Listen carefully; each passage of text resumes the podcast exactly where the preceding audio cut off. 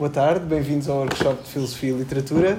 Hoje vamos ter a professora Adriana Silva Graça, que nos vai falar sobre Wittgenstein, a quem eu agradeço ter aceitado o convite e a quem passa a palavra. Muito okay, obrigado. Muito obrigada, Raimundo. Eu queria começar por agradecer ao Raimundo, em particular, que foi meu antigo aluno, logo que entrou aqui, e ao programa de Teoria da Literatura, uh, por este convite.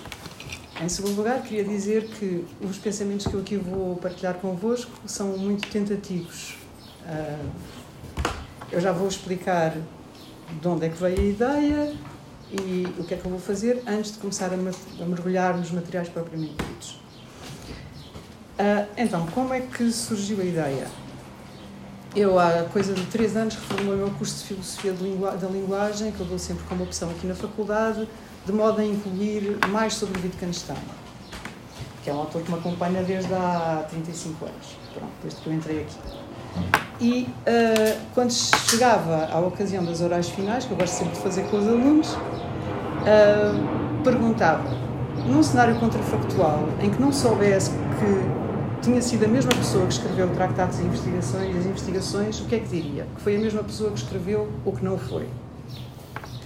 E tive as respostas, vou tendo ao longo dos anos as respostas mais surpreendentes. As pessoas veem coisas diferentes, não é? As pessoas veem semelhanças e semelhanças as mais diversas possíveis, possível.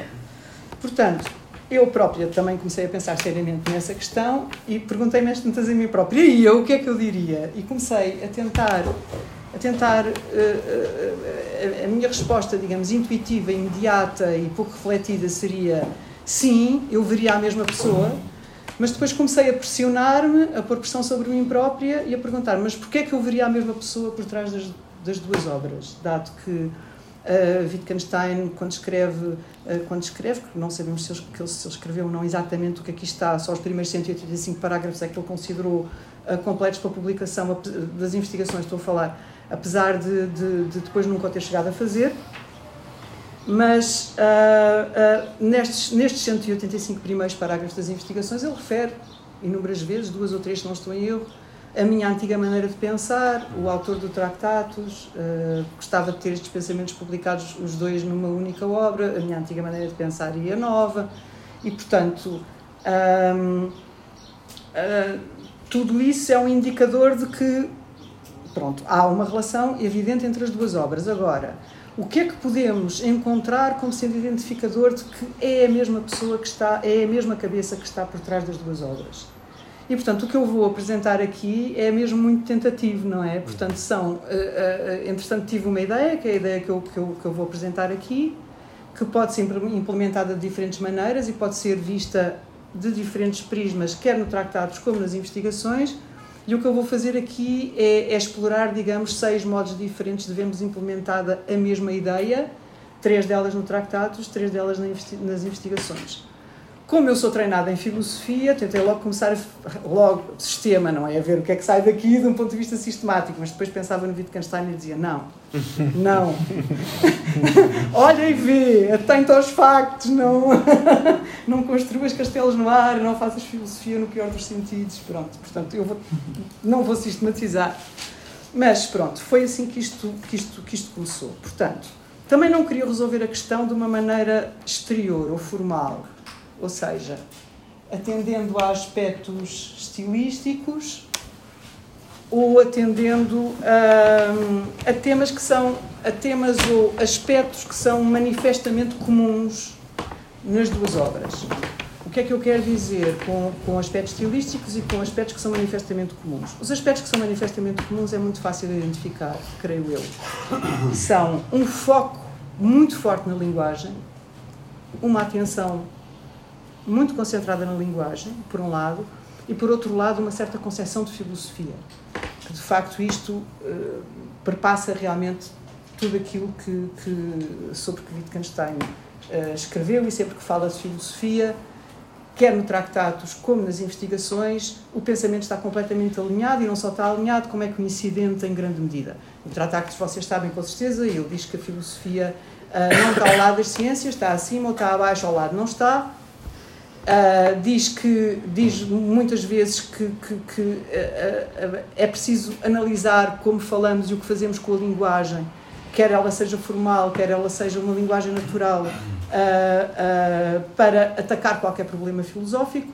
Nas investigações diz que precisamos de, de, de, fazer uma investigação gramatical. Esta acessão de gramatical em Wittgenstein também é curiosa, ninguém sabe muito bem o que é que ele quer dizer com gramatical, mas do meu ponto de vista entende-se de uma maneira mínima e com o foco correto no sentido de uma investigação sobre a linguagem, propriamente dita. Portanto, um grande foco na linguagem. E, portanto, eu, eu, eu não queria decidir a questão assim, até porque acho que isto é muito pouco, e também não queria decidir isto com questões estilísticas. E o que é que eu quero dizer com questões estilísticas? Há um recurso permanente em toda a obra de Wittgenstein a metáforas, a imagens, mesmo no Tratados, que pretende ser um tratado de lógica. Pretende ser um tratado de lógica, mas sempre que ele está em apuros para, para elucidar alguma noção central, ele usa uma imagem. Usa uma metáfora, vai buscar muitas imagens, muitas metáforas à música Uh, e depois isso é manifesto de maneira ainda muito mais abundante nas, uh, nas investigações, portanto, na obra subsequente, que ele não publicou, mas que foi, uh, digamos, reunida pelos seus, pelos seus herdeiros, digamos, a quem ele depositou a tarefa de, de, o, de o fazer. Portanto, isso, isso acontece nas, nas, nas, nas, nas duas obras e também acontece uma outra coisa, que vocês vão ficar, ficar surpreendidos, mas esta é a minha leitura do Tratados. O pensamento dele é uh, frequentemente dialógico, em forma de diálogo, não tanto no Tratados, mais nas investigações, mas também no Tratados ele põe cenários que nós não sabemos se são coisas que ele está a subscrever ou que se está a perguntar. É um interlocutor imaginário que está a perguntar e ele vai responder, e, e sente-se essa dialogia no próprio Tratados, mas, sobretudo, um pensamento fragmentado. Aos pedaços. O que é que eu quero dizer? Não tem muitas vezes não tem continuidade, um princípio, um meio, um fim, como nós estamos habituados em filosofia. Esta é a tese que eu vou defender, eh, é esta a maneira como eu vou argumentar, este é o meu caminho. Portanto, e isto, e, e, e isto acontece curiosamente no Tratados, que é uma obra que, pela sua estrutura formal, induz altamente em erro. O que é que eu quero dizer com induz altamente em erro? Toda aquela numeração, ponto 1, um, 7 preposições, 1, 2, 3, 4, 5, 6, 7, Todas as outras são desdobramentos. Desdobramentos de desdobramentos de desdobramentos. Nós estamos, quer dizer, uma pessoa de fora, que, que não esteja atenta ao conteúdo, pensa, ele vai esgotar o tema que apresentou no ponto 1 nos desdobramentos de 1. Mas não.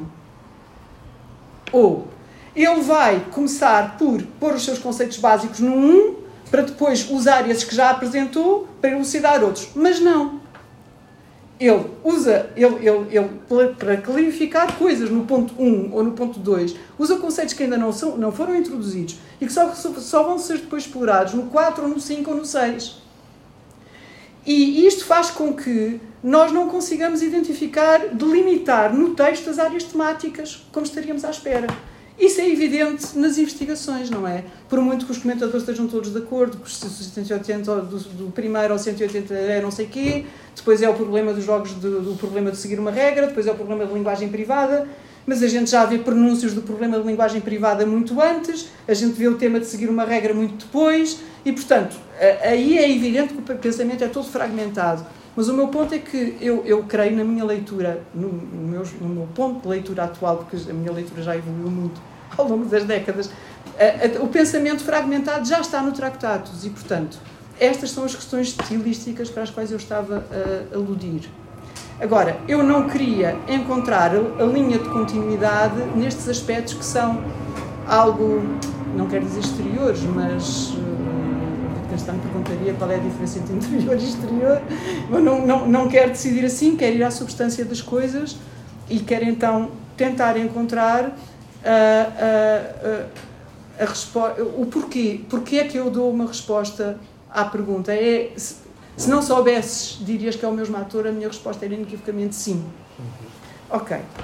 Portanto, eu vou pegar em, em, em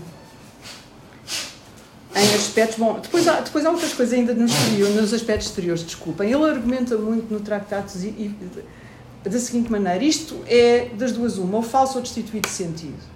Isto é ou falso ou sem sentido. E nas investigações volta, volta constantemente a, a recorrer a esta ideia: é o falso ou sem sentido. Ok. Eh, por exemplo, em 4.003 do Tractatus, a maioria das questões filosóficas, das respostas às questões filosóficas, não são falsas, mas sem sentido, resultam de uma incompreensão uh, da lógica da linguagem. Uh, nas investigações filosóficas, ok, por contraste, no parágrafo 246, bem, só eu posso saber se realmente tenho uma dor. Uma outra pessoa só pode fazer uma conjetura. Isto é, por um lado, falso, por outro, destituído de sentido. Uhum. Já há ticos de linguagem que se mantêm, que são recorrentes. Mais uma vez, eu ponho isto tudo uh, nos aspectos exteriores. Ok? Portanto, vamos arrumar esta parte e entrar, entrar na substância das coisas. Ok. Uh, vou tomar como note, mote uma, um, um, pequeno, um pequeno excerto do parágrafo 50 das investigações filosóficas, em que Wittgenstein diz uma coisa que foi, é frequentemente citada. Há uma coisa da qual não se pode afirmar que tenha um metro de comprimento, nem que não tenha um metro de comprimento, que é o metro padrão de Paris. Eu descortino aqui uma metáfora que mostra, eu não eu estou a dizer mostra, não estou a dizer diz de propósito, não diz, mas mostra, o mindset da cabeça dele, a mentalidade, o tipo de maneira de pensar, o tipo de maneira de, de, de articular o pensamento. Portanto, eu discuti neste mindset uma e outra vez, em temas mais gerais, em temas mais detalhados, quer no tratados como nas investigações.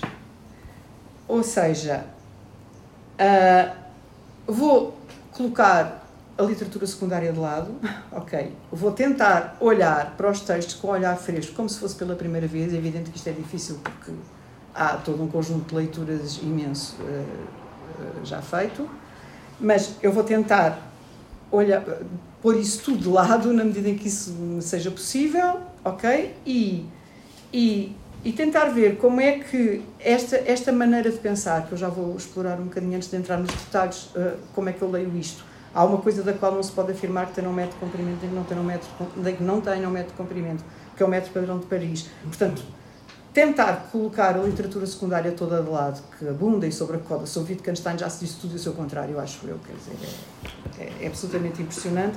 Mas eu vou tentar olhar para o material como se fosse pela primeira vez, à luz do que esta metáfora mostra, do meu ponto de vista.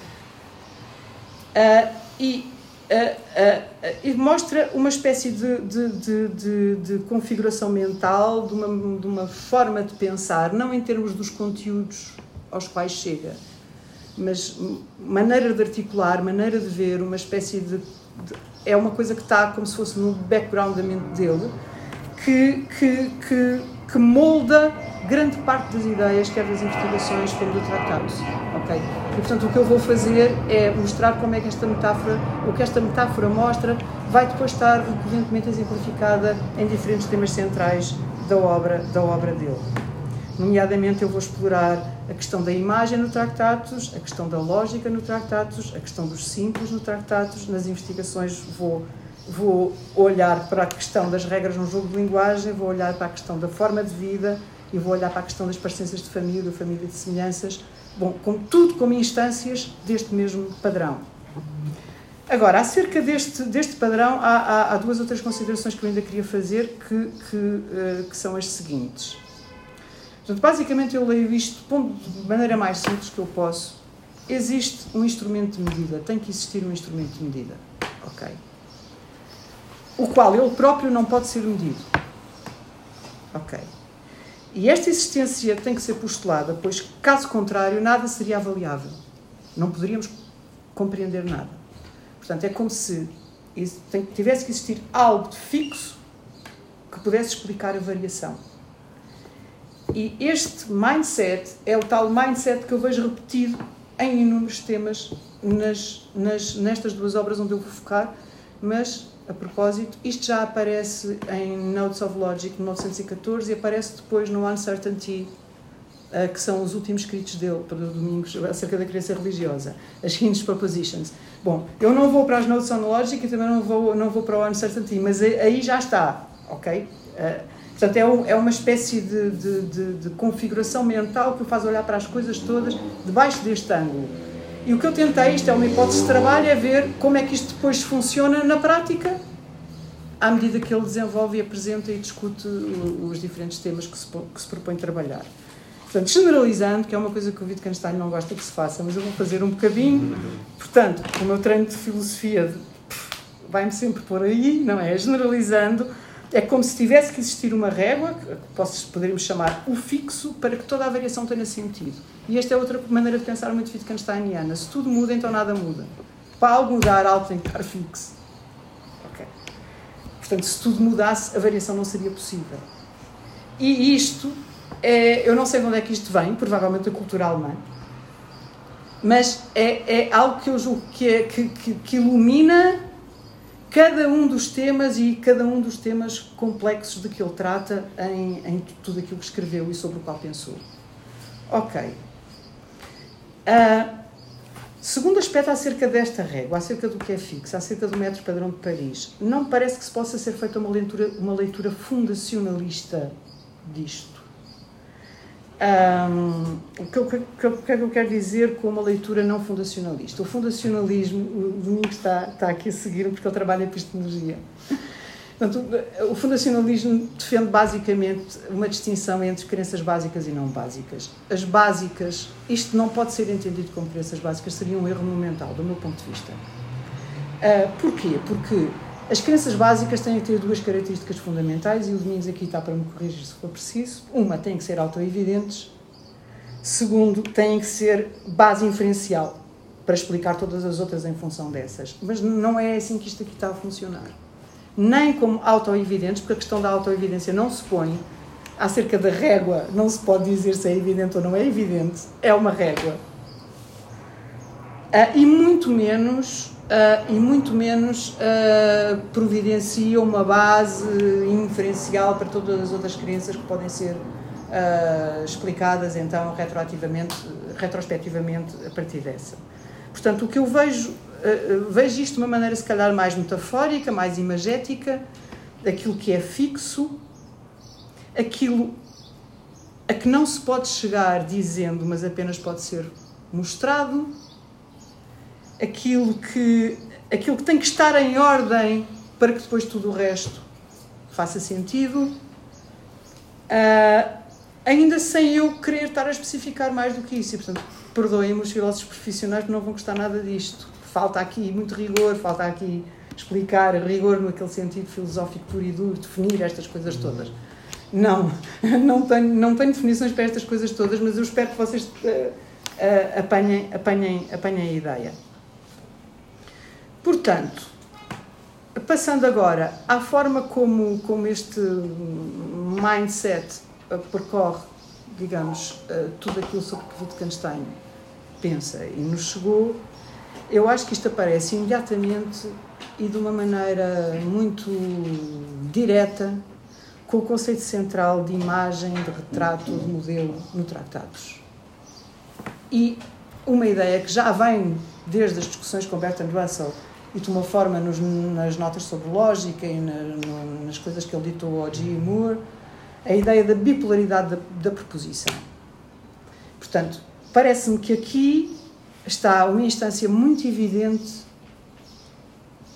de que a imagem é o fixo, a proposição, seja verdadeira ou falsa, retrata, faz um retrato da mesma coisa, chamemos assim. Não é uma coisa no sentido objeto, é um estado de coisas, porque uma proposição retrata um estado de coisas, não retrata uma coisa no sentido genérico. Uh, ou, ou, ou seja, ao supor a imagem, o retrato, o modelo uh, que se substanciam em proposições, estas coisas, imagens, modelos, retratos consubstanciam-se em proposições, uh, que, se, que, são imagens, retratos ou modelos de estados de coisas, atuais ou possíveis, a que ele chama realidade Ok, ele aqui também oscila no vocabulário, uh, por vezes achamos que a realidade é um conjunto de todos os estados de coisas atuais ou possíveis e mundo seria o conjunto dos estados de coisas atuais, mas ele oscila no vocabulário não é inteiramente consistente e, portanto, eu vou, vou, vou, também não vou tentar fazer mais do que aquilo que ele fez, até porque acho que isso é irrelevante. Mas, se isso é o fixo, ok, então isto está completamente em linha com a ideia de que o que é, o que é dado para Wittgenstein no Tratados é que a representação que nós fazemos por meio da linguagem e do pensamento é possível. Isto não é argumentado, isto é suposto. Ok, agora vocês vão dizer-me depois se estão de acordo ou não e espero poder discutir cada um destes pontos com vocês. Isso é suposto, isto vai em linha, eu disse que não ia, não ia uh, referir literatura secundária, mas aqui tenho que referir com o Michael Potter, quando ele discute o problema realismo, idealismo, o que é que determina o quê, a realidade que determina o pensamento e a linguagem ou ao contrário. Ele diz, não é nenhum que determina nenhum, aqui o que é básico é outra coisa. É a representação. Uhum. A relação de representação tem que ser possível. E isso é dado justamente através desta ideia de que, de que, de que a proposição, seja ela articulada verbalmente, seja ela pensada por nós, ok, é um retrato da realidade. Ok. Portanto, aforismos acerca disto, só para aprofundar um bocadinho mais este tema. Eu fiz uma seleção, podia ter selecionado outros, mas pronto, estes parecem-me clarificadores. No 2.12 a imagem é um modelo da realidade 2.15.1 A forma da representação é a possibilidade das coisas estarem combinadas umas com as outras, como estão os elementos na imagem. 2.15.11 A imagem está ligada à realidade, chega a ela, alcança. o inglês é rich, não é? Não, não é rich, não tenho presente o termo. Mas é como se tocasse a realidade. É como uma escala aplicada à realidade, diz a seguir. Em 2.15.12.1 só os pontos exteriores da linha tocam o objeto a ser medido. Isto, isto, isto é muitíssimo importante. Isto, do meu ponto de vista, é um, é um indicador de que relações e propriedades não são objetos, não são simples. Só os pontos. Aqui vou na leitura antes com copy. Só, só, só os pontos são visíveis, só, só, só vemos a extremidade.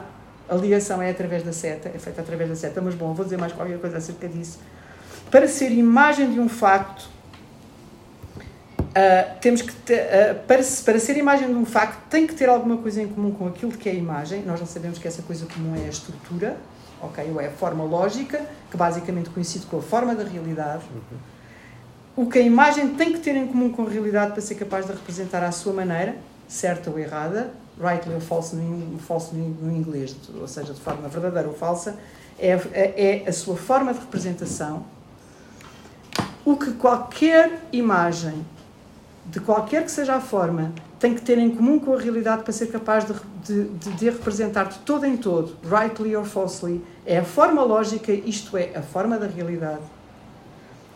A forma lógica, a, a imagem lógica, desculpem, pode retratar a realidade. Bom, vai por aí fora. Portanto, a imagem representa um estado de coisas possível no, no espaço lógico. Toda esta teoria no Tractatus é imensamente abstrata.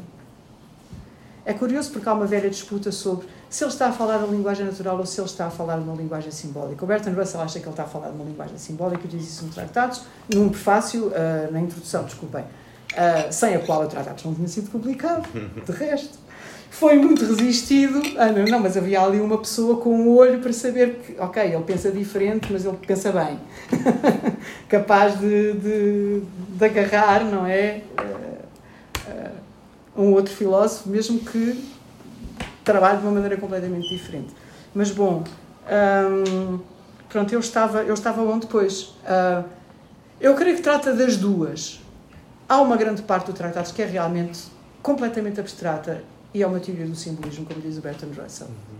E há outra parte do Tratados que é igualmente importante, não é menos importante, que tem que ver com as linguagens naturais, da maneira como nós usamos a linguagem. As duas estão lá ok? As de, do meu ponto de vista, as duas estão lá. Portanto, a imagem o que a imagem representa, independentemente da sua verdade ou falsidade, falo através da forma da representação e o que ela representa é o seu sentido. Portanto, o, seu, o sentido da, da, da, de uma proposição é o retrato que faz, que não sabemos a priori se é verdadeiro ou falso aplicado ao mundo atual, ok? Se corresponder àquilo que é o caso, então a proposição é verdadeira.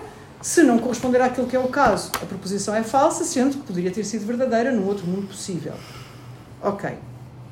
Portanto, e, e isto que, só, só, para terminar este conjunto de passagens, para descobrir se uma imagem é verdadeira ou falsa, temos que a comparar com a realidade e não se pode ser descoberto unicamente através da imagem, através de, de, de, da representação, se ela é verdadeira ou falsa, nenhuma imagem é a priori verdadeira. Ok. Portanto, o que eu acho que isto exemplifica muito bem é, é, é, é, esta ideia de que o retrato que uma proposição ou um pensamento fazem, faz da realidade uh, é o mesmo, quer a proposição venha a ser verdadeira ou falsa. Ok. Haveria muito mais a dizer so, so, sobre isto. Eu tenho aqui ainda, ainda meia dúzia de, de, de, de objetos de considerações, ainda antes de passar para as investigações. Portanto, há uma ideia central no Tratados de que estados de coisas não podem ser nomeados, só podem ser descritos. Portanto, os nomes nomeiam, uhum. ok? Objetos simples, uh, mas os estados de coisas, que são arranjos entre objetos ou simples no mundo, não podem ser nomeados, apenas podem ser descritos. E isto foi uma descoberta de Wittgenstein, ou que pelo menos Bertrand Russell atribui a Wittgenstein nas discussões que teve com ele. Uhum a ideia de que a relação de referir ou nomear é uma relação um a um e só a proposição tem esta capacidade de ser verdadeira ou falsa.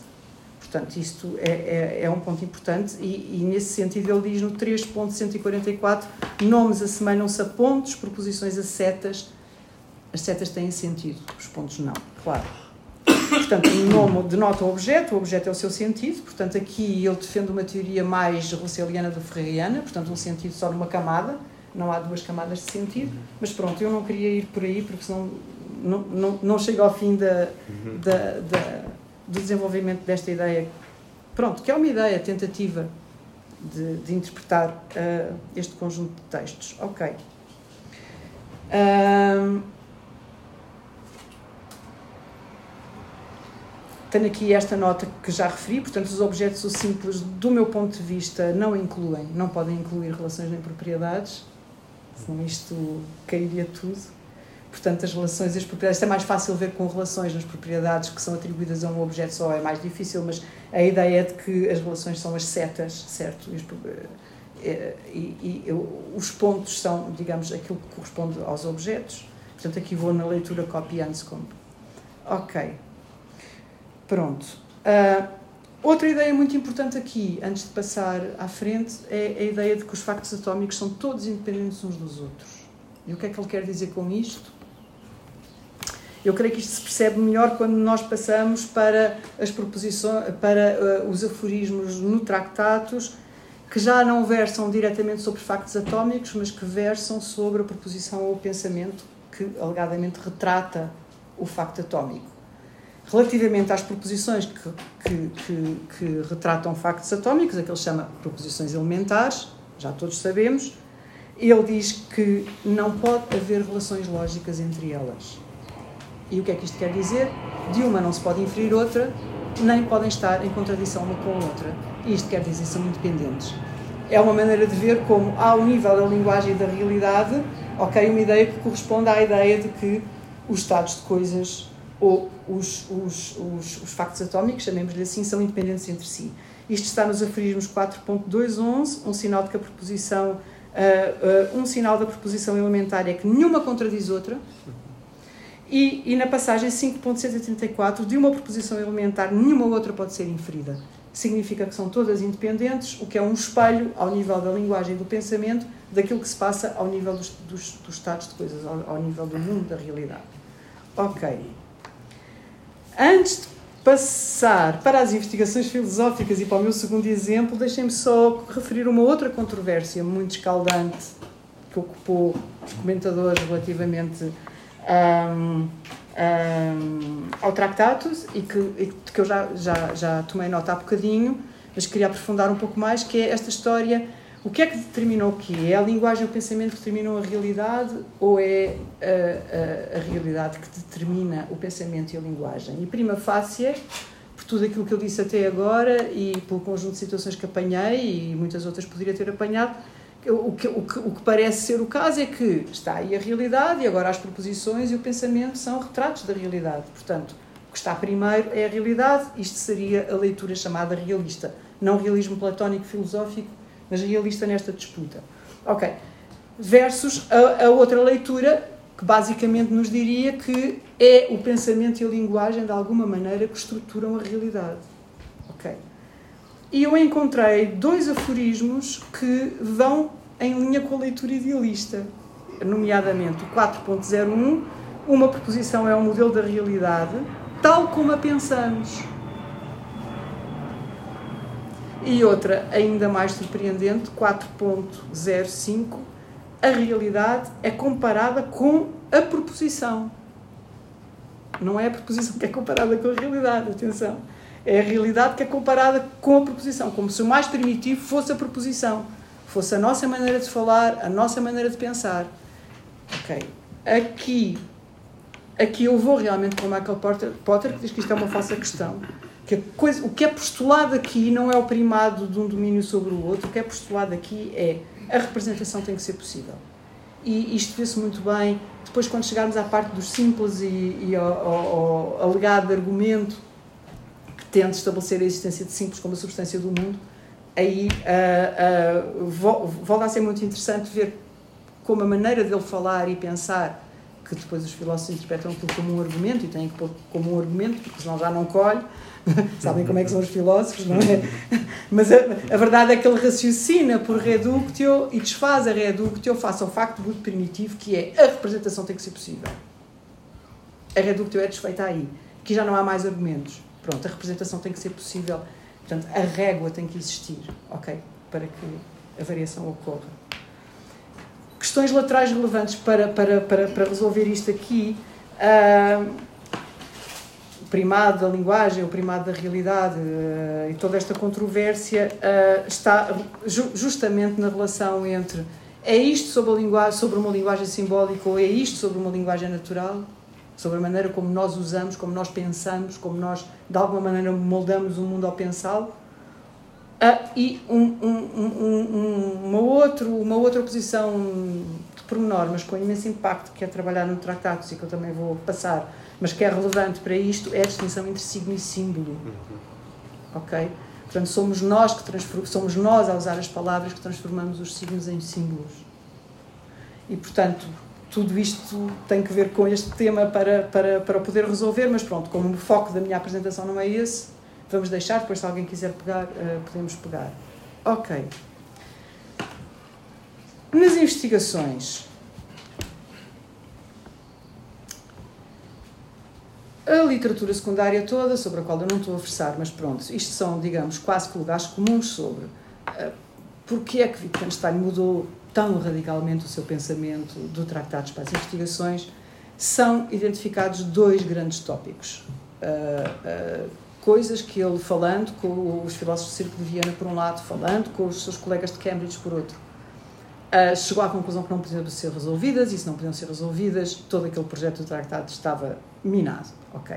E essas duas questões têm que ver com a natureza da lógica e com. Uh, essa é uma, e a outra é sobre o que é uma proposição elementar, nomeadamente o que é um simples ou um objeto no mundo.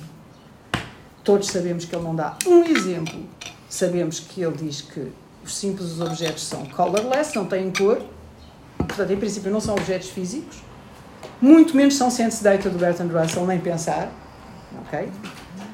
Porque isso são, os sense data são representações nossas, portanto, não, não, não, não pode ser, está completamente ao lado, uh, mas não dá um único exemplo. Nós sabemos que ele achava que nessa quando estava a pensar no tratado e o escreveu, pensava que isso era um detalhe de implementação, quer dizer, que ele tinha a ideia genial e agora os outros vinham aí e depois iam trabalhar aquilo no concreto. Só que depois foi-se a verificar que trabalhando aquilo no concreto não há maneira de dar exemplos, não há maneira de concretizar coisa nenhuma e, portanto, o projeto fica um bocadinho posto em causa uh, por essa razão. Uh, eu acho que houve razões mais profundas do que estas duas para Wittgenstein ter mudado de, de, tão radicalmente do ponto de vista. Ele começou a ver a linguagem de uma maneira muito mais abrangente do como um modo de representação. Hum. Ok? Toda aquela, toda aquela visão que ele tinha no Tractatus da linguagem como representação da realidade, como dizendo hum. coisas acerca da realidade, e aquele projeto de distinguir onde é que eu posso dizer aquilo que tem sentido, onde é que termina aquilo que tem sentido como é que eu distingo o que não tem sentido daquilo que tem sentido? Tudo isso foi muito condicionado pela maneira como Wittgenstein entrou na filosofia, que foi a discutir com Frege e com Russell, basicamente. Pronto. Eles estavam preocupados com isto. ok?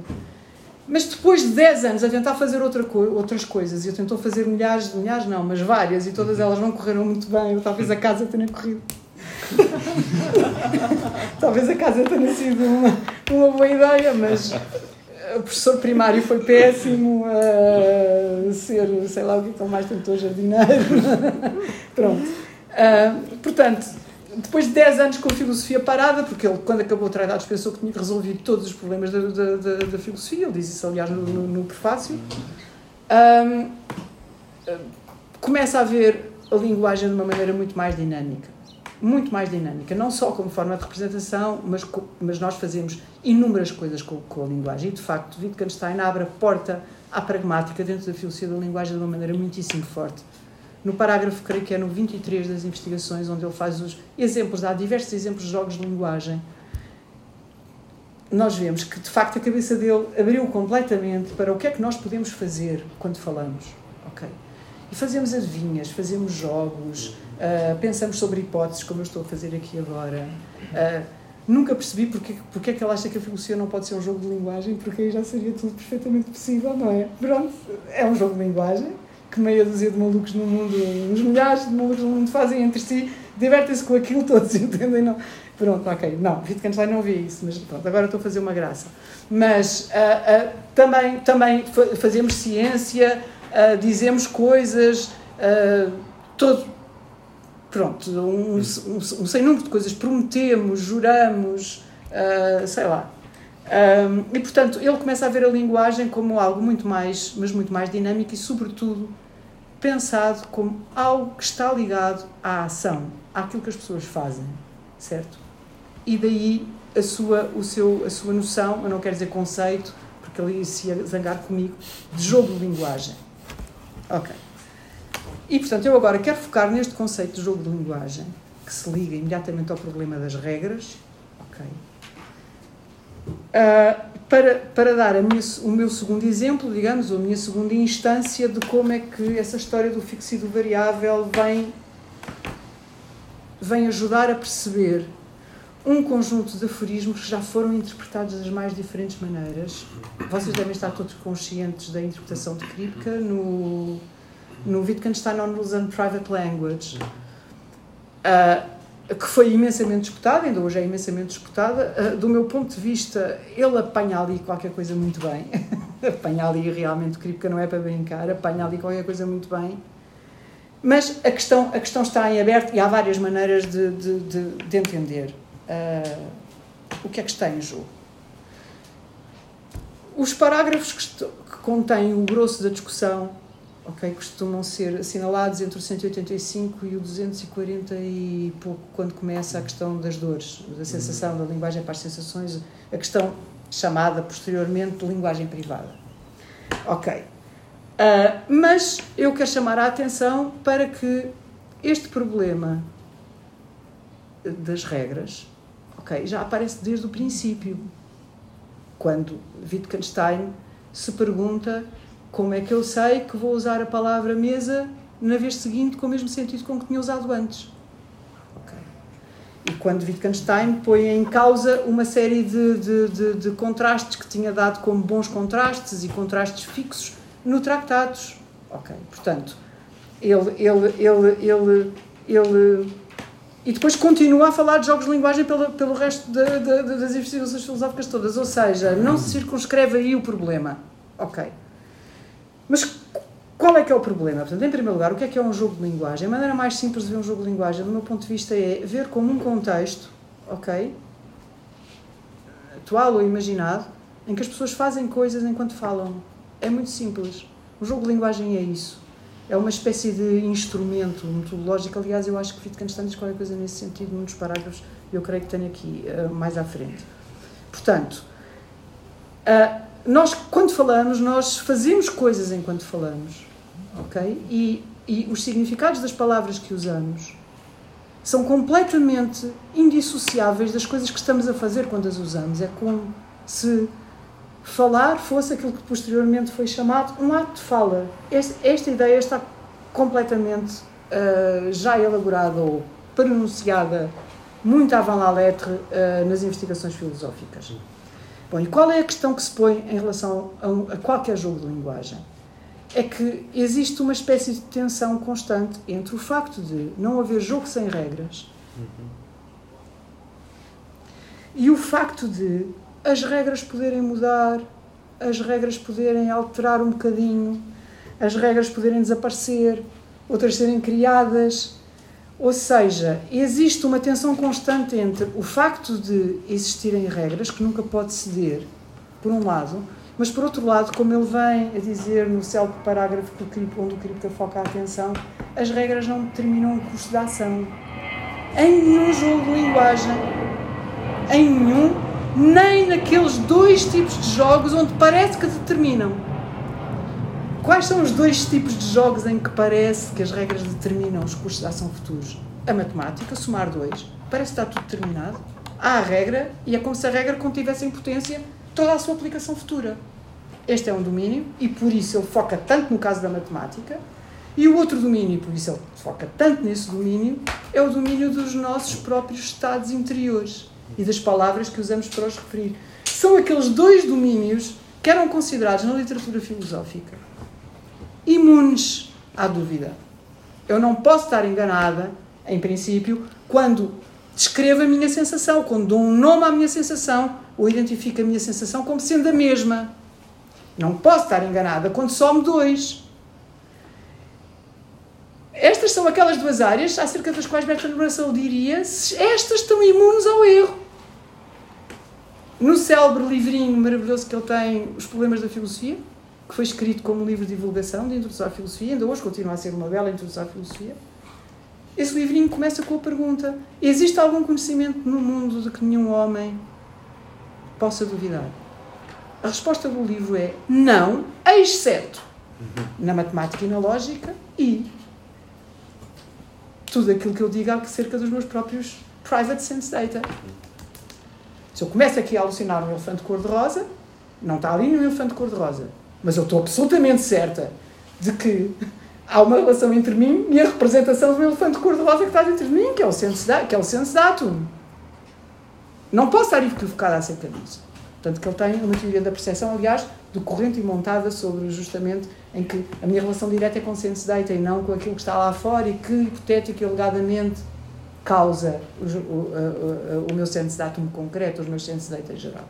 Ok, portanto, isto, isto, isto, isto para tentar dar uma hipótese explicativa. Porquê é que Wittgenstein se concentra tanto na matemática, nas, nas sucessões, na lógica, não, por um lado, e por outro lado, na questão do, dos, da, da, da, linguagem das minhas próprias sensações, defendendo famosamente que uh, a existência de uma linguagem privada é incongruente.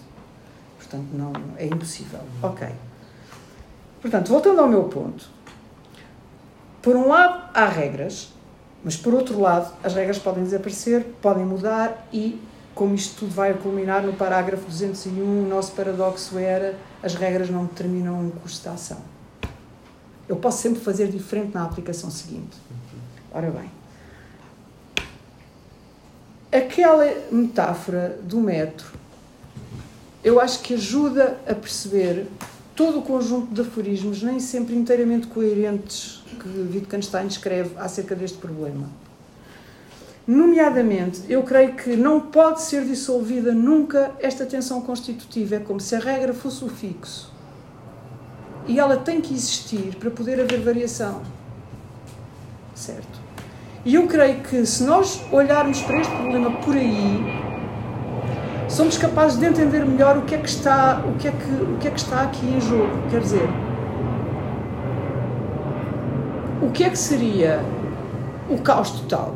O que é que seria jogos sem regras? É impensável, não é? Portanto, tem que existir o fixo, ok? Mas esse fixo não determina tudo. Esse fixo vai acomodar a variação, vai acomodar a diferença. Ok. E eu creio que isto é uma maneira interessante de olhar para, para, para este problema e, portanto, é o meu segundo exemplo de onde é que eu vejo a, a régua e a necessidade da régua, a necessidade do padrão para explicar a variação, para explicar a mudança. Isto, isto se, se formos para trás, nos parágrafos para trás, quando Wittgenstein deita abaixo toda, toda aquela ideia de que há uma essência associada, há uma essência que permite definir ou o que é o sentido do termo, e deita isso tudo abaixo e apenas diz que apenas podemos ver semelhanças e dissemelhanças, e é como se estivéssemos a olhar para um quadro onde estão os retratos de família Ok? Há alguma característica que seja a comum entre todas as pessoas de uma família? Não, não há. Se olharmos o nariz, olha, este é um grupo, este é outro. Mas se olharmos as sobrancelhas, este é outro, este é outro. Agora o grupo é diferente. E se olharmos a forma da cara, ah, agora é diferente. E se olharmos a cor, é diferente. Temos semelhanças, temos uma rede, uma network de semelhanças e é isso que se passa relativamente ao que podemos dizer sobre o significado de qualquer termo. Vassoura, por exemplo. Vassoura. Vassoura, onde é que está o todo, onde é que está a parte? É o pau agarrado à escova? É... Lembram-se disso? Pronto, ele, ele, ele, ele, dá, ele, dá, ele dá inúmeros exemplos, o parte todo, o simples, complexo, etc, etc. Tudo isso depende do ponto de vista. Onde, onde, onde é que para? Onde é que, onde é que encontramos os simples? Oh, não sei. E nas partículas subatómicas, onde é que eu paro? Não é? Pronto. Portanto, hum, uh, olhar, olhar para, para, para isto desta maneira, portanto, tentando encontrar o que é fixo e o que é variável, que só faz sentido ser variável em função do fixo, eu acho que ilumina bastante este problema de seguir uma regra e como é que podemos interpretar isto. Ok. Uh, a seguir a apresentar o paradoxo, não é? Uh, uma regra não determina um custo de ação. No 201, no 202 ele vem dizer não se pode seguir uma regra privatium, seguir uma regra é uma praxis, é uma prática. Portanto, isto está indissociável da ideia de que, de que uh, quando falamos, fazemos coisas e seguir uma regra é fazer uma coisa. Uh, e ele acrescenta aqui: não se pode seguir uma regra privatium e querer estar a seguir a regra não é seguir a regra. Parece que aqui ele se está a agarrar à ideia de que tem que haver a regra. Ok. Se uma regra pudesse ser seguida em privado, então não seria possível fazer esta distinção entre acreditar que se está a seguir a regra e estar-se a seguir a regra de facto, porque eu posso acreditar que estou a seguir a regra e estou errada. Portanto, tem que haver um critério, tem que haver um padrão. Outra vez. E mais uma vez aqui eu acho que o Kripke acerta em cheio. Um, isto é uma prefiguração do argumento da linguagem privada contra a existência de uma linguagem privada. Aliás, o próprio Wittgenstein diz não se pode seguir uma regra privada, em privado. Uhum. Seguir uma regra existe regularidade, exige regularidade, existe constância, exige mais do que uma pessoa. Existe possibilidade de correção. Certo? Portanto, ele antecipa claramente o problema da linguagem privada aqui, que só aparece uh, no parágrafo 243, e aqui também há às vezes muitas confusões sobre este conceito de linguagem privada. A linguagem privada não é uma linguagem que eu uso nos meus próprios pensamentos sozinha na minha casa. Essa linguagem que eu uso e todos nós usamos, nos nossos monólogos, nos nossos pensamentos interiores, é uma linguagem pública. A linguagem que eu estou a usar é uma linguagem que, em princípio, qualquer outra pessoa poderia entender. Portanto, uma linguagem privada seria uma linguagem que só o próprio, em princípio, pode entender. E esta definição aparece muito clara uh, no parágrafo 243. Portanto, a referência das palavras dessa linguagem privada é aquilo que só a pessoa que fala pode saber, assim uma outra pessoa não pode compreender essa linguagem. Ok. Portanto, uh, uh, esta linguagem é evidentemente incongruente porque a linguagem falar, comunicar é uma praxis e existe, e existe em contextos concretos em que fazemos coisas. Ok. Portanto, os jogos exigem regras e critérios, correção e incorreção, mas, e, são uh, de caráter, em princípio, público, uh, mas podem sempre, podem sempre, sempre ser violadas, podem sempre ser quebradas, podem sempre ser alteradas e na regra não está contido em potencial toda, toda a sua aplicação futura. Exato, pronto. Uh, atenção aqui, cuidado, é feita muitas vezes uma leitura verificacionista disto, uhum. no sentido de que uh, os outros corrigem, não é? Portanto, eu tenho um comportamento verificável, através do meu comportamento, os outros são capazes, justamente naquela linha, eu tenho que ser capaz de distinguir entre creio que estou a seguir a regra estou a, ou versus estou a seguir mesmo, não é? E portanto, para saber se estou, se acredito que estou, mas não estou, ou estou, é preciso haver outras pessoas que observem o meu comportamento. Mas aqui eu lamento dizer, mas eu acho que também não pode ser atribuído verificacionismo, não se pode ser lido isto assim, de uma maneira tão simples, porque Wittgenstein ele próprio põe-se imensos cenários. E se eu simular o meu comportamento? E se eu fingir? E se eu mentir? Uhum. Ou seja, a questão, a questão é mais complexa. a questão, a questão é mais complexa. Portanto, é possível simular um comportamento perfeitamente. Portanto, e aí o que é que os outros iam concluir? Que eu estava a seguir a regra, mas se calhar não estava, estava a simular, não é? Pronto, portanto. Uh, uh, em todo o caso, esta, esta tensão está constante. No parágrafo 199, uh, Wittgenstein diz claramente: seguir uma regra não é aquilo que um homem, uma única vez, pudesse fazer, é um costume. Diz outra coisa muito interessante: eu sigo a regra cegamente. I follow the rule blindly. E o, que, e o que é que isto quer dizer? Está associado justamente ao costume, ao hábito, e de quem é que nós nos lembramos imediatamente com isto? David Hume, não é? David Hume, só que ele está a pôr o problema de David Hume num nível e num ponto e num domínio de estudo, hoje chamemos-lhe assim, muito mais radical, que é, o, que é aquele domínio que estava imune ao erro, o domínio da matemática, o domínio da lógica, não é? Pronto, ele vai, ele vai muito mais longe. Há aqui uma questão que há aqui uma questão que nós temos que distinguir e que também temos que distinguir para perceber bem David Hume, que é uh, o problema descritivo do problema normativo. Portanto, David Hume pôs um problema fundamental, que é um problema filosófico, acerca de, de não haver justificação não circular para a indução, ou seja, não podemos generalizar, como nós dizemos hoje, eh, generalizar universalmente de forma irrestrita a partir de um conjunto de casos observados que caiam debaixo de uma regularidade, porque nada impede que amanhã não venha a ser diferente, ok? Um, uh, eh, ele põe este problema, que é um problema uh, filosófico, é um problema que eu descreveria como sendo normativo, mas não põe um problema descritivo. Ou seja, David Hume nunca põe em causa, nunca diz nós não devemos fazer induções ou agora nós devemos começar a pensar de maneira diferente. Não. Nós pensamos assim. Isto é um facto. O problema é um problema de legitimidade, é um problema. Ok. Uh, e, e quando Wittgenstein diz coisas como eu, quando sigo a regra, não escolho, eu sigo a regra cegamente, ele está a constatar o facto. Nós temos tendência a fazer sempre outra vez igual a como sempre fizemos. Mas isso não quer dizer que não haja um problema filosófico aqui contido. Certo? Uh, pronto, para terminar esta questão das regras, há uns parágrafos em que, ele, em, que ele, em que ele usa a metáfora da máquina para pôr a questão, não é? Portanto, a máquina como símbolo do seu efeito, no 193, no 194, a máquina já tem em si os seus, todos os movimentos possíveis. Ele diz que nós dizemos estas coisas quando fazemos filosofia. Porque se não estivermos a fazer filosofia, ok, não, não, não nos vamos pôr este problema. Uh, não esquecer que, pronto, ele diz aqui nestes, nestes parágrafos da máquina que a máquina pode partir uma peça, pode entortar, pode de repente começar a funcionar diferente. Ou seja, a máquina não, não contém em si tudo o que vai acontecer no futuro. Isto é uma imagem do que acontece com o problema de seguir regras. Quer dizer, há a regra e não pode deixar de haver a regra. Isso é um facto. Mas há possibilidade de fazer diferente no futuro no futuro, no passo seguinte, na aplicação seguinte, já não ser assim. Ok? E não esquecer no parágrafo 83, que está, que está muito antes dele começar, eh, de, daqueles parágrafos do núcleo duro que identificou o problema de seguir uma regra, ele diz We make up rules as we go along, no inglês em original, e está também na tradução portuguesa em inglês, porque foi escrito em inglês no original. Ok. Pronto, eu vou, vou talvez passar isso. Que horas são? É sete e meia, já temos muito pouco tempo Ui, para a discussão. uma hora? Meu Deus, eu só fiz um terço.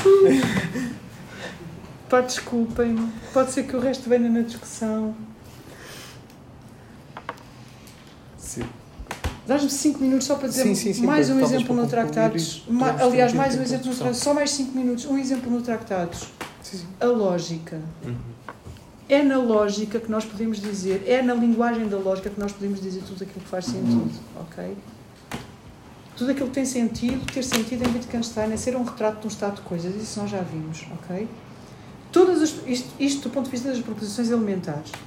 Todas as outras proposições que possamos afirmar que dizem coisas com sentido são aplicações reiteradas de funções de verdade sobre proposições elementares. Não há outra maneira. E no limite, nós temos as tautologias e as contradições, que já não têm sentido, porquê? Porque não retratam nada. Ou seja, uma tautologia é compatível com a verdade de todos, todas as combinatórias possíveis e a contradição é incompatível com todas elas. Pronto. Ah, e mais ainda, do ponto de vista ainda, creio, mais profundo, em 3.03 ele diz não podemos pensar alguma coisa logicamente, pois de outro modo deveríamos ter que pensar logicamente. Ninguém pensa fora da lógica. Ou em 4.03.1 costuma ser dito que Deus podia criar tudo, exceto aquilo que é contrário às leis da lógica. A verdade é que não poderíamos dizer de um mundo ilógico como seria, ou como apareceria. Ninguém pensa fora da lógica, ok? As tautologias, nomeadamente, são, e as contradições são aqueles casos limite, é como se, que Wittgenstein descreve, aliás, através da palavra sinnlos, são destituídas de sentido, porque não retratam estados de coisas, mas não são unsinnig, não são sem sentido. Porque se, porquê? Porque, se, porque é na linguagem lógica, através de aplicações reiteradas de funções de verdade, negação, conjunção, disjunção, sobre proposições elementares que nós falamos e que nós fazemos retratos de estados de coisas moleculares, através de proposições moleculares. Certo? Portanto, tautologias e contradições são, uh, uh, uh, são, são aqueles casos limite em que o sentido implode, como por assim dizer, ok? Só que ele vê a lógica como o conjunto de todas as tautologias, não é? Uh, é assim que ele vê a lógica no Tractatus. E então, isto é a régua que permite toda a variação, mais uma vez, certo? Bom, eu tenho aqui muita coisa para dizer acerca disto, mas vou ter que acabar. Só vou dar um último exemplo. Ok. Qual é, qual é a régua das réguas nas investigações, do meu ponto de vista? Forma de vida. Forma de vida. Ele diz no parágrafo o que é dado é forma de vida. Parte 2, subparte 11, 238. O que tem que ser postulado, o que é dado, poderíamos dizer, são formas de vida. Conceber uma linguagem é, forma, é conceber uma forma de vida, parágrafo 19. A expressão jogo de linguagem deve aqui realçar o facto que falar uma língua é parte de uma atividade ou de uma forma de vida, no 23. Ok, portanto, jogos de linguagem ocorrem em formas de vida. A forma de vida é aquele, é, é a régua outra vez, não é? Portanto, é, é, é, é aquilo que é fixo e permite depois toda a variação, jogos de linguagem entre si, toda a variação, significados que possamos atribuir aos diferentes conceitos, nos diferentes choques, por aí fora, mas ninguém se entende sem um background comum. E o background comum de todos os backgrounds nas investigações, acho eu, é esta ideia de forma de vida, não é? Eu, eu, eu remato com aquele aforismo maravilhoso se um leão falasse, não seríamos capazes de o compreender. Ok. Se um leão pudesse falar, não seríamos capazes de o compreender. Bom, porquê? Porque não partilhamos com ele a mesma forma de vida. Ele podia dizer as mesmas palavras do que nós, mas nós não entenderíamos nada, porque não partilhamos uma forma de vida. Forma de vida, régua outra vez. Pronto, olha, obrigada e desculpem uma gestão tão, tão terrível do tempo. Muito obrigado. Vamos aproveitar o tempo que estamos para começar já a discussão. Uh, ok. Quero muito críticas e, e objeções e essas coisas todas. Vamos fazer o primeiro ponto Ah, exegético. Por favor. Eh, eh, eh, Ao princípio, com o seu primeiro, com o seu primeiro exemplo, eh, estava a sugerir que a, eh, que a mesma pessoa não podia escrever os seus dois livros, mas toda a sua exposição foi para mostrar Ah, não, que, era a, para- que, a, era- era que a mesma assim. pessoa está. Mas não foi isso que eu disse. Ah, é isso que eu não vocês- percebi isso. Vocês não perceberam? Ah. Ah, pronto, então fui eu, então fui eu, então fui eu. Pronto, É a pronto, mesma pronto. pessoa. Pronto, então fico mais sossegado. Fico mais sossegado. Pronto, pronto, pronto, já cá não está quem falou. Era só isso, bolas. Queres? Quer? Pode ser, se não Então houver mais ninguém. começa. Ah, ok. Eh, uma pequena clarificação apenas. Fe- toda, toda esta dialética que, apresent, que a Adriana apresentou. Vais-me tratar por tu. Sim, agora. sim. Adriana, que apresentaste, faz-me lembrar muito, de facto, as Inch Propositions. E, As hints do, do uncertainty. Sim, completamente. E, e, e portanto, eu, eu queria saber se estás a interpretar mesmo no mesmo sentido. Do que tu. eh, Sim, do Sim, que, eu disse do que, que ele estava. utiliza. Eu disse que estava, mas já agora gostava de saber qual era a tua interpretação. Eh, Porque assim, pelo menos no, no uncertainty, no, portanto, no da certeza, ele pensa que as inch propositions são arracionais, portanto não podem ser eh, não podem ser fundacionais, aí o fundacional e aí está em ordem com tudo que tu disseste. E, mas outra coisa que ele diz é que esses injured propositions, ou, ou esses fixos, para utilizar o, o teu conceito, uh, ou metáfora do metro, podem variar de, de, de, de, de pessoa para pessoa, de comunidade para comunidade, de tempo para tempo. E, e ele não é específico quanto a isso. Ele no, no, no, no, no Uncertainty diz isso, que pode mudar de tempo para tempo, ou de sociedade para sociedade. As diferentes pessoas podem partilhar diferentes índices. E diz de pessoa para pessoa também. Uh, é porque, deixa-me fazer um parênteses, é porque isso é uma coisa terrível que eu às vezes fico assustada quando penso. A sério que fico mesmo assustada. Que aquela metáfora do leão se nós entendermos aquilo como aplicado a um único indivíduo, ninguém compreende ninguém.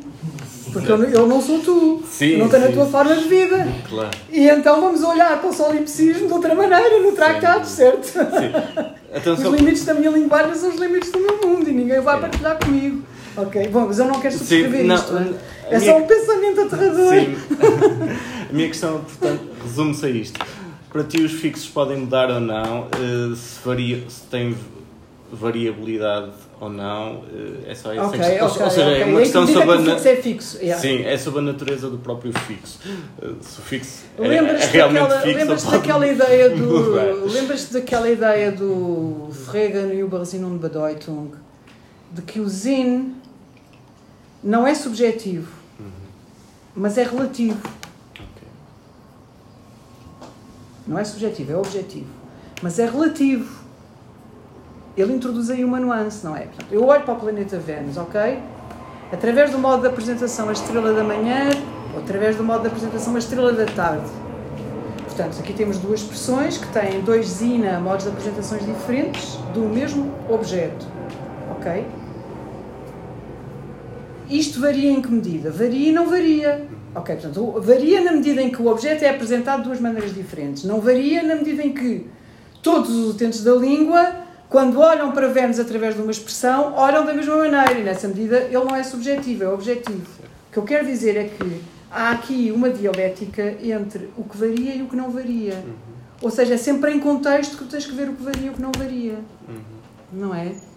Sim. Uh, uh, ou seja, e, portanto, e, e, e tu viste através dos quatro casos que eu dei, mas se, se eu tivesse adicionado aquele, aquele os simples, não é? Os simples que são a moldura do mundo têm que ser eternos, ok? Para quê? Para que os arranjos entre os simples possam variar e, portanto, possamos dizer, fazer arranjos diferentes uhum. e formar proposições diferentes, umas verdadeiras, outras falsas, Sim. com os mesmos objetos. O que é fixo são os objetos, aqui, nesta dinâmica. Mas eu creio que, que de domínio para domínio, essa dialética pode mudar e aquilo que é fixo num sítio pode não ser fixo no outro. Ou seja, imagina, sim, sim. um jogo de linguagem relativamente a uma forma de vida é aquilo que varia. Diferentes jogos de linguagem na forma de vida, ok? Mas se olhares para o jogo de linguagem de outra perspectiva, ok? O jogo de linguagem é o que é fixo relativamente às aplicações. Ou seja, o jogo de linguagem com as suas regras, as regras são fixas, mas as aplicações são volúveis. Portanto, sim, dependendo do mas... termo de comparação, pronto, estás a ver? Eu, eu daria só, uma só, resposta nesta só, linha. Só mais um follow pequenino. Eh, também me parece que nessa interpretação os próprios fixos podem se tornar em algo volútil. Pois Quando... podem. Ah, ok. Pois, pois, pois, pois, pois podem. Okay. Pois Era podem. Certo. Como, por exemplo, as regras do jogo de linguagem realmente, relativamente às suas aplicações, são fixas, relativamente às formas de vida, isso, são variáveis. Isso, isso. É, depende. Isto aqui é outro tema que ele trata na segunda parte das investigações: ver como ver como. Ver enquanto ver como. Certo. Eh, então. É realmente uma mente, o que eu vejo Sim. aqui, em todo o Wittgenstein, é uma mente imensamente aberta. Uma é uma coisa impressionante. Pequeníssimo. Por que razão preferes usar fixo em vez de, de interpropositions que já está, eh, já está estabelecida na literatura e já sabemos a sua Porque ele não fala de hinge propositions nem no tratados, nem, tá bem, nem, nem, nem, nem nas investigações. E eu não queria, eu não queria estar, estar a colar-me aos últimos textos que ele, mas, que ele, que ele escreveu, mas não é? a forma como caracterizas não, não vejo diferença. Então pronto, é uma boa dica. Okay. Vou repensar isso porque eu realmente pensei, ah, e se eu, e se eu usar hinge propositions para... para é a mesma isto. coisa. é só Sim, mas era, não- mas era um bocadinho forçar a barra no sentido de que ia aos últimos escritos, não é? Que ele já escreveu nos últimos anos, dois anos de vida, não é? Dele, que nem sequer foram publicados por ele e não sei quem, não sei quê, para, para ver coisas que. Pronto, mas, mas é uma boa ideia.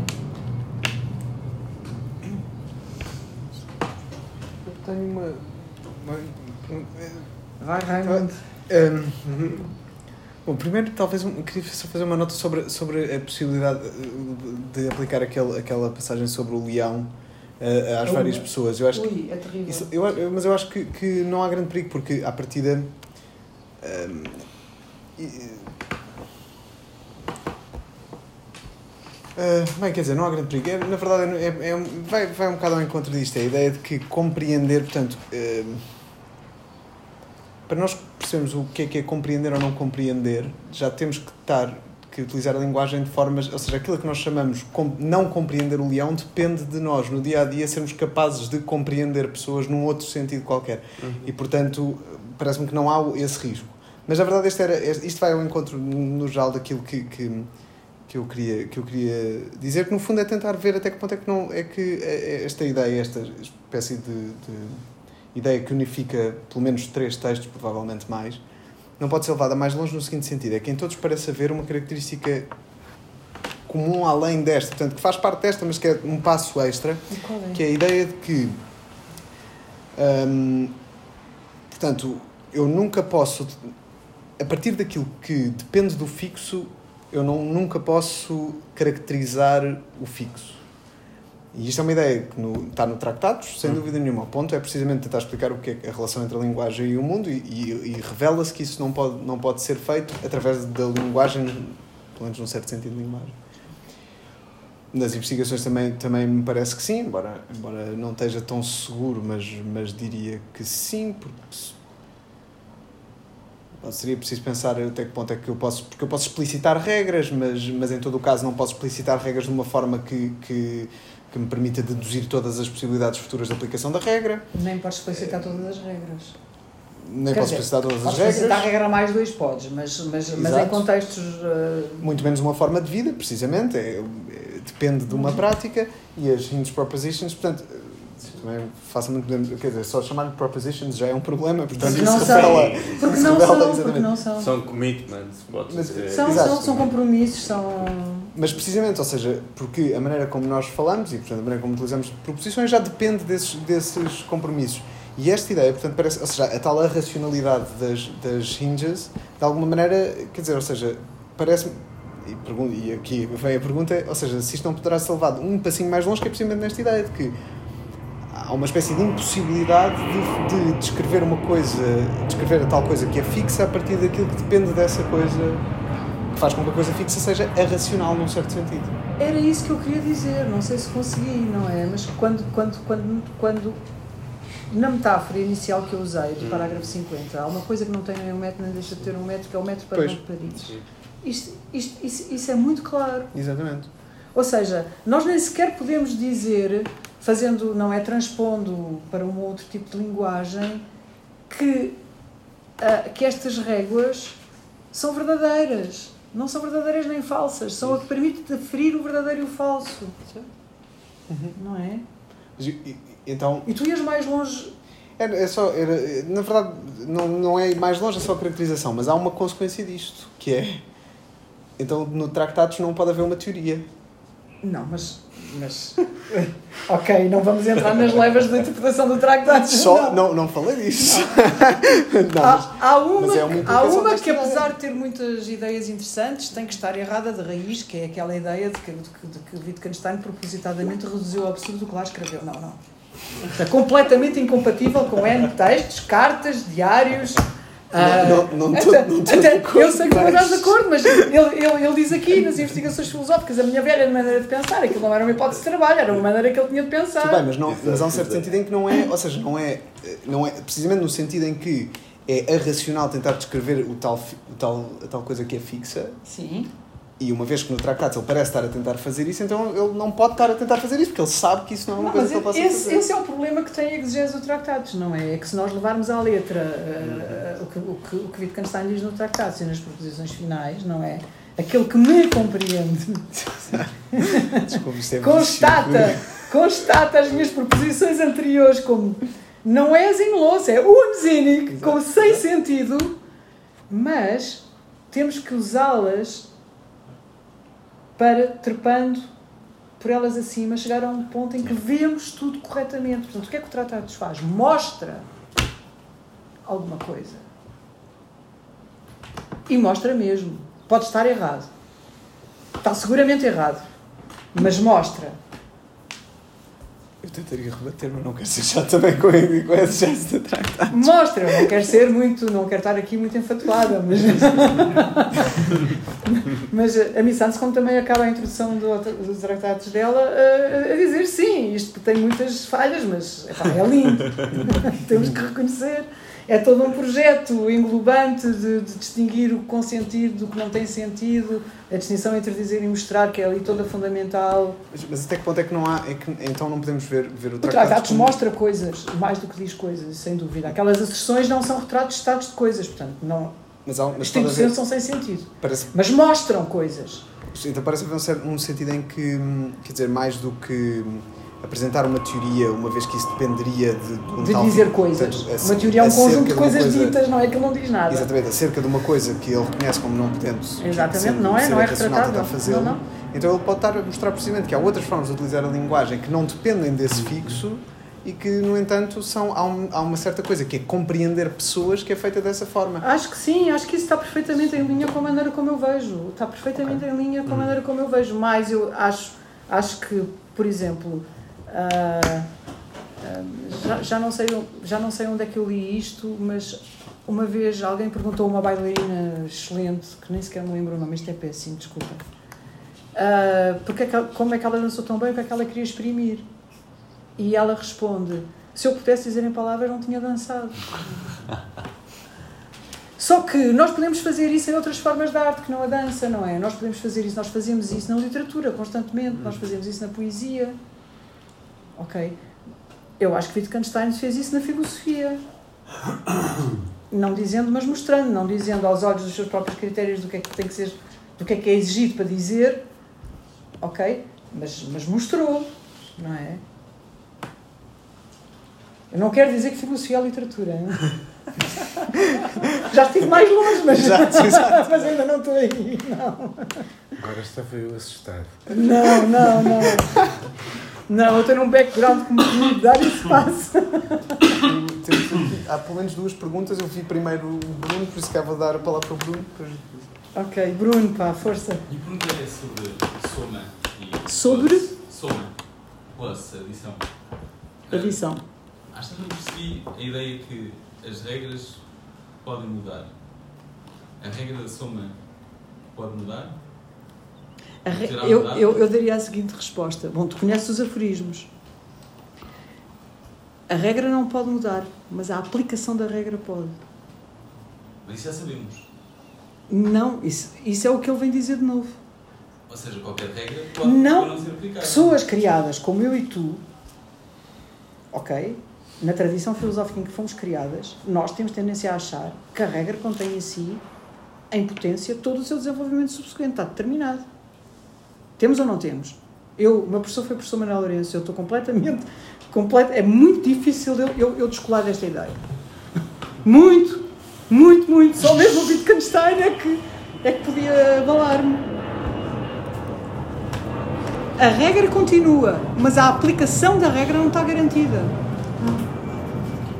Pois pá, isto é muito estranho para perceber para uma pessoa com, com- educada como eu sei que tu foste educado e eu também. Com rigor.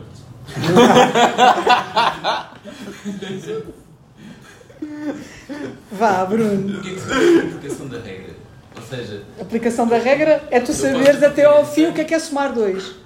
saber, Até ao fim o que é que é somar dois. saber claramente, claramente que não.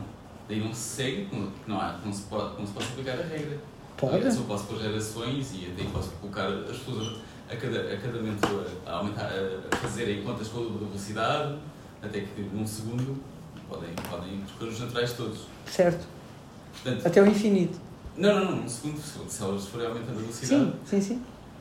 Ah, em todo o caso, isso seria aplicar a regra, sem, sem saber que se está a aplicar. É Sim, isso mas é Rui, ah, Rui, que disparate. Bruno, estás, estás a fazer filosofia naquele sentido que o Wittgenstein não quer que se faça filosofia. Estou a ser silenciado. Quer dizer, Estou a brincar, estou a brincar. não, eu acho, acho, acho mesmo que é a maneira como eu também fui formada a fazer filosofia. Certo? É difícil perceber. Na matemática, nós achamos que pronto, somos todos com uma certa tendência algo platónica na matemática. Há leis na lógica da matemática que são válidas num terceiro reino de realidades, que nem sequer dependem da existência de humanos. Ok? Frente às quais nós podemos aplicar a teoria da correspondência. Ok, de verdade, como correspondência, mas está certo ou está errado. Por comparação. Ok, mas aqui é outra coisa muito interessante. Qual é a posição de Wittgenstein em filosofia da matemática? Já no Tractados não era platonista. Muito menos nas investigações. Ou seja, a matemática e a lógica, para Wittgenstein, isto parece que é common sense entre, entre, entre os, os diferentes exegetas de Wittgenstein, não é descoberta, é criada. E é criada as we go along. Como nós somos incapazes de percorrer um número infinito de passos, há sempre um passo a seguir que nós não sabemos como é que vai ser. E se isso não está garantido no tal terceiro reino, não está garantido, ponto. Isso é ótimo, só porque fosse uma última coisa, porque não é para uma outra coisa. Em, em algo diferente que tinha pensado acerca da impressão de design e, e sabe, se- se eu pelo menos um, um especialista no assunto. Mas se seria possível alguma interpretação construtivista de toda a obra? Era, é, é, e na realidade é feita. E na realidade é feita, e há estudos sobre a influência de, de umas conferências de Brouwer sobre, sobre o pensamento de Wittgenstein, há várias coisas nessa linha. Agora, eh, depois é mais difícil concretizar, como é difícil concretizar tudo em Wittgenstein, não é exatamente o que é que ele ia defender.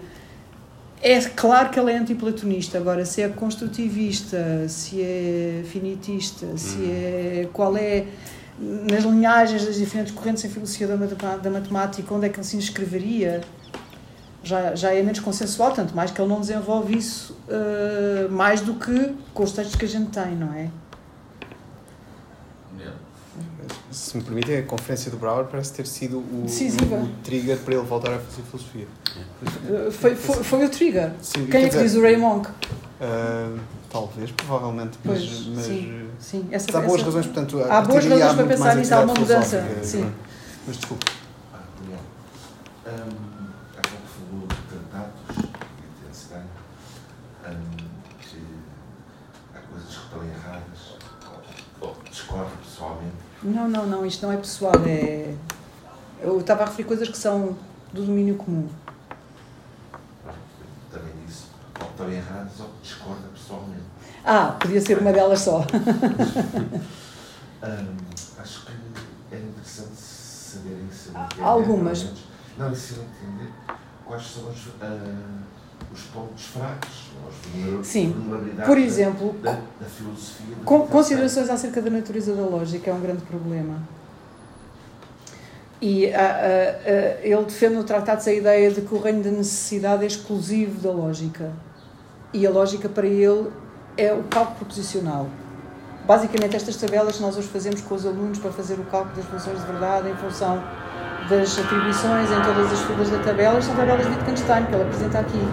Basicamente, o que ele faz, isto é interessante, é um dado histórico interessante, não é? Percorrer todos os cursos de alternativa possíveis, não é? Ah, são três proposições, oito linhas. O que é que isto quer dizer? As três proposições elementares verdadeiras, as duas primeiras verdadeiras, uma falsa, uma falsa, darará. tudo isto é, é, é Wittgenstein para esgotar o universo de todas as possibilidades. Para ele, o reino da necessidade estava confinado a isto, à aplicação de funções de verdade sobre proposições elementares, de tal maneira que o resultado fosse sempre verdadeiro. Ora bem, mas nós pensarmos numa proposição como se o João tem 2 metros exatamente, então não tem 1,80m exatamente. Se nós representarmos isto no cálculo proposicional, não temos uma tautologia. E, no entanto, é uma verdade necessária. Portanto, a necessidade não se esgota no cálculo proposicional. Aliás, nós precisamos de cálculo de predicados de primeira ordem, precisamos de quantificadores, ao contrário do que ele pensava. Pronto, há muitos detalhes ali que não.